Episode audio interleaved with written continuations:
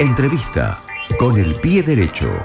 Protagonistas de la actualidad en K2 Radio. Y en Con el Pie Derecho, como todos los jueves, nos metemos con el derecho. Sí, así es, y recibimos en el aire de este programa a Sol Amado. Sol, ¿cómo andas? Buen día. Hola, buen día, Juan, ¿cómo estás? Muy bien, todo bien por acá. Bueno, eh, hoy nos vamos a meter con un tema que algunas familias pueden llegar a tener que tener en cuenta en las vacaciones, ¿no? Exacto, hoy vamos a hablar de lo que es la autorización judicial para eh, sacar a los menores del país, para irse de viaje. Bien. Eh, esto es importante para, para un desprevenido que lo tenga que tener en cuenta. Si es menor de edad, hay que tener una autorización. Exactamente, sí, está bueno hablar de este tema ahora, que se están acercando las vacaciones y muchas veces la gente no tiene idea de, de esta autorización judicial, ¿no? Que, a ver, para poder sacar al menor del país, pues eh, necesitas tanto una autorización judicial o un permiso. El permiso se hace de manera conjunta ante un escribano, lo cual sería súper sencillo. Ahora, el problema es cuando uno de los progenitores no está de acuerdo con, con el retiro del menor del país. Y ahí es donde entra en juego lo que es la autorización judicial. Ok, entonces, imagino situación, padres separados. Uno de los padres se quiere ir con el hijo de viaje en el verano, no sé, a Brasil. Necesita la autorización, obviamente, de él, que va a ir con él, pero también esto de la madre, esta documentación de la madre, ¿no? Claro, lo que necesitas del menor primero son los, los documentos básicos, que sería bueno el documento de identidad, pasaporte, el visa en caso de ser necesario, la partida de nacimiento Bien, eh, o el certificado de nacimiento para demostrar los vínculos o el bueno el testimonio judicial en caso de ser una adopción y eh, en el caso de que el menor salga del país con uno solo de los progenitores necesita eh, esto que te comentaba el permiso o la autorización bien. que va a depender de, eh, de la otra parte, obviamente. Si la otra parte está de acuerdo, se hace un permiso ante un escribano y eh, que es, es bastante sencillo. Ahora, cuando se opone a esta situación, es necesario que el progenitor que quiere viajar se presente ante el juez. Ok. Eh, ¿En qué consiste esta autorización? Es eh, un trámite judicial mediante el cual se solicita al juez que eh, supla o reemplace la autorización del progenitor que no está de acuerdo a que realice el viaje. Ok. Sí, eh, se aconseja siempre eh, solicitar esta autorización de viaje por periodos determinados, eh, establecer bien la fecha de, de mm, salida y fecha de regreso con eh, toda la, la prueba necesaria para que el juez pueda otorgar fácilmente esta autorización. Bien, ¿en qué momento lo tengo que solicitar? ¿Cuándo? Eh, lo ideal es que eh, el progenitor lo solicite ni bien sepa que la otra parte no lo va a autorizar, no va a hacer el permiso ante un escribano. Porque, porque, a ver, los trámites de la justicia a veces se pueden estirar un poco. Si bien es un trámite bastante corto, Mm, eh, que llevará uno o dos meses, va a depender siempre de cada juzgado en el que caigas, obviamente.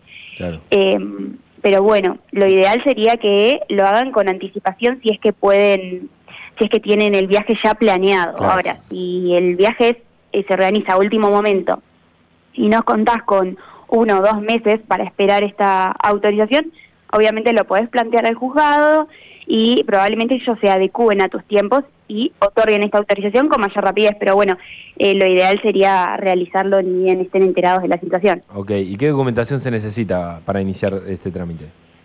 Eh, se necesita la partida de nacimiento de los hijos Bien, eh, y todos los datos eh, y la documentación que, que pruebe este viaje, ¿no? Ponele, no sé, Pasaje. reservas de viaje, reserva, exacto, pasajes, la reserva del hotel.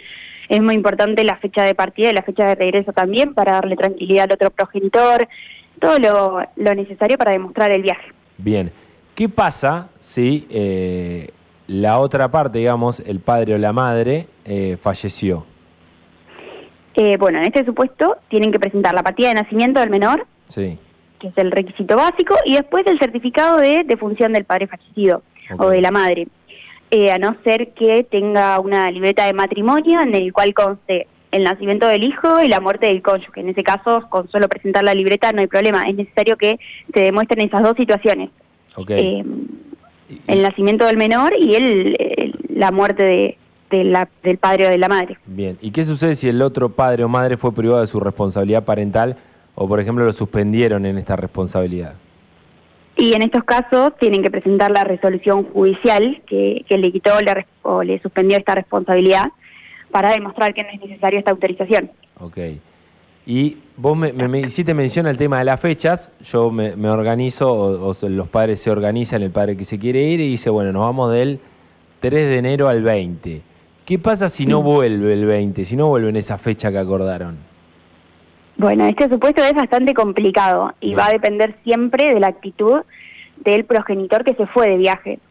Eh, si el progenitor que se fue, que está con el menor, da aviso de este retraso al otro progenitor y el otro eh, lo acepta y no tiene inconveniente, en esa situación no hay ningún problema, no se genera ninguna consecuencia legal. Hmm. Ahora, eh, si el otro, si se da aviso de este retraso y el otro progenitor no está de acuerdo, obviamente se puede presentar ante el juez que tramitó la autorización y expresarle todo lo ocurrido, ¿no? Este, expresarle este retraso para que el juez eh, pueda intervenir en la situación y bueno, tome las medidas adecuadas y las sanciones, obviamente, correspondientes porque estaría incumpliendo con lo que habían acordado previamente, antes del viaje. Bien, bueno.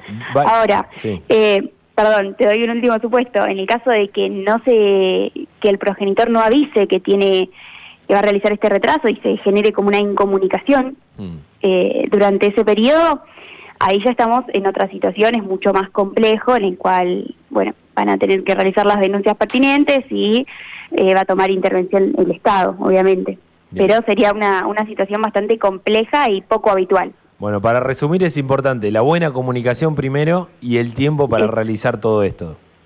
Exacto, la comunicación es primordial, eh, eh, la comunicación previa y con anticipación al viaje, no, no presentarle al, al otro progenitor de manera de, de golpe, digamos, un viaje Sorpresa. Eh, ya estaba planificado, exacto, un viaje sorpresa. Estaría buenísimo que los progenitores puedan acordarlo de manera anticipada y bueno, obviamente para también para tener este este tiempo para solicitarla. Bien, bueno, todo aquel que tenga alguna duda con este tema o con algún otro tema, obviamente también de los que venimos hablando, ¿cómo se pueden comunicar con ustedes? Se pueden comunicar a través de nuestra página web, que es www.aboga.com. Sí o a través de nuestro número de teléfono que es eh, 64 3801. Genial. Bueno, Sol, gracias por la comunicación esta mañana. Te mando un saludo grande. Un saludo, adiós. Pasaba Sol Amado, abogada, justamente hablando de la autorización judicial para que los menores puedan viajar con uno de los progenitores. Ahora que se acerca el tema, el tiempo de las vacaciones y demás, puede ser un tema importante. En un ratito la nota completa en estacionk2.com y también en nuestro canal de Spotify.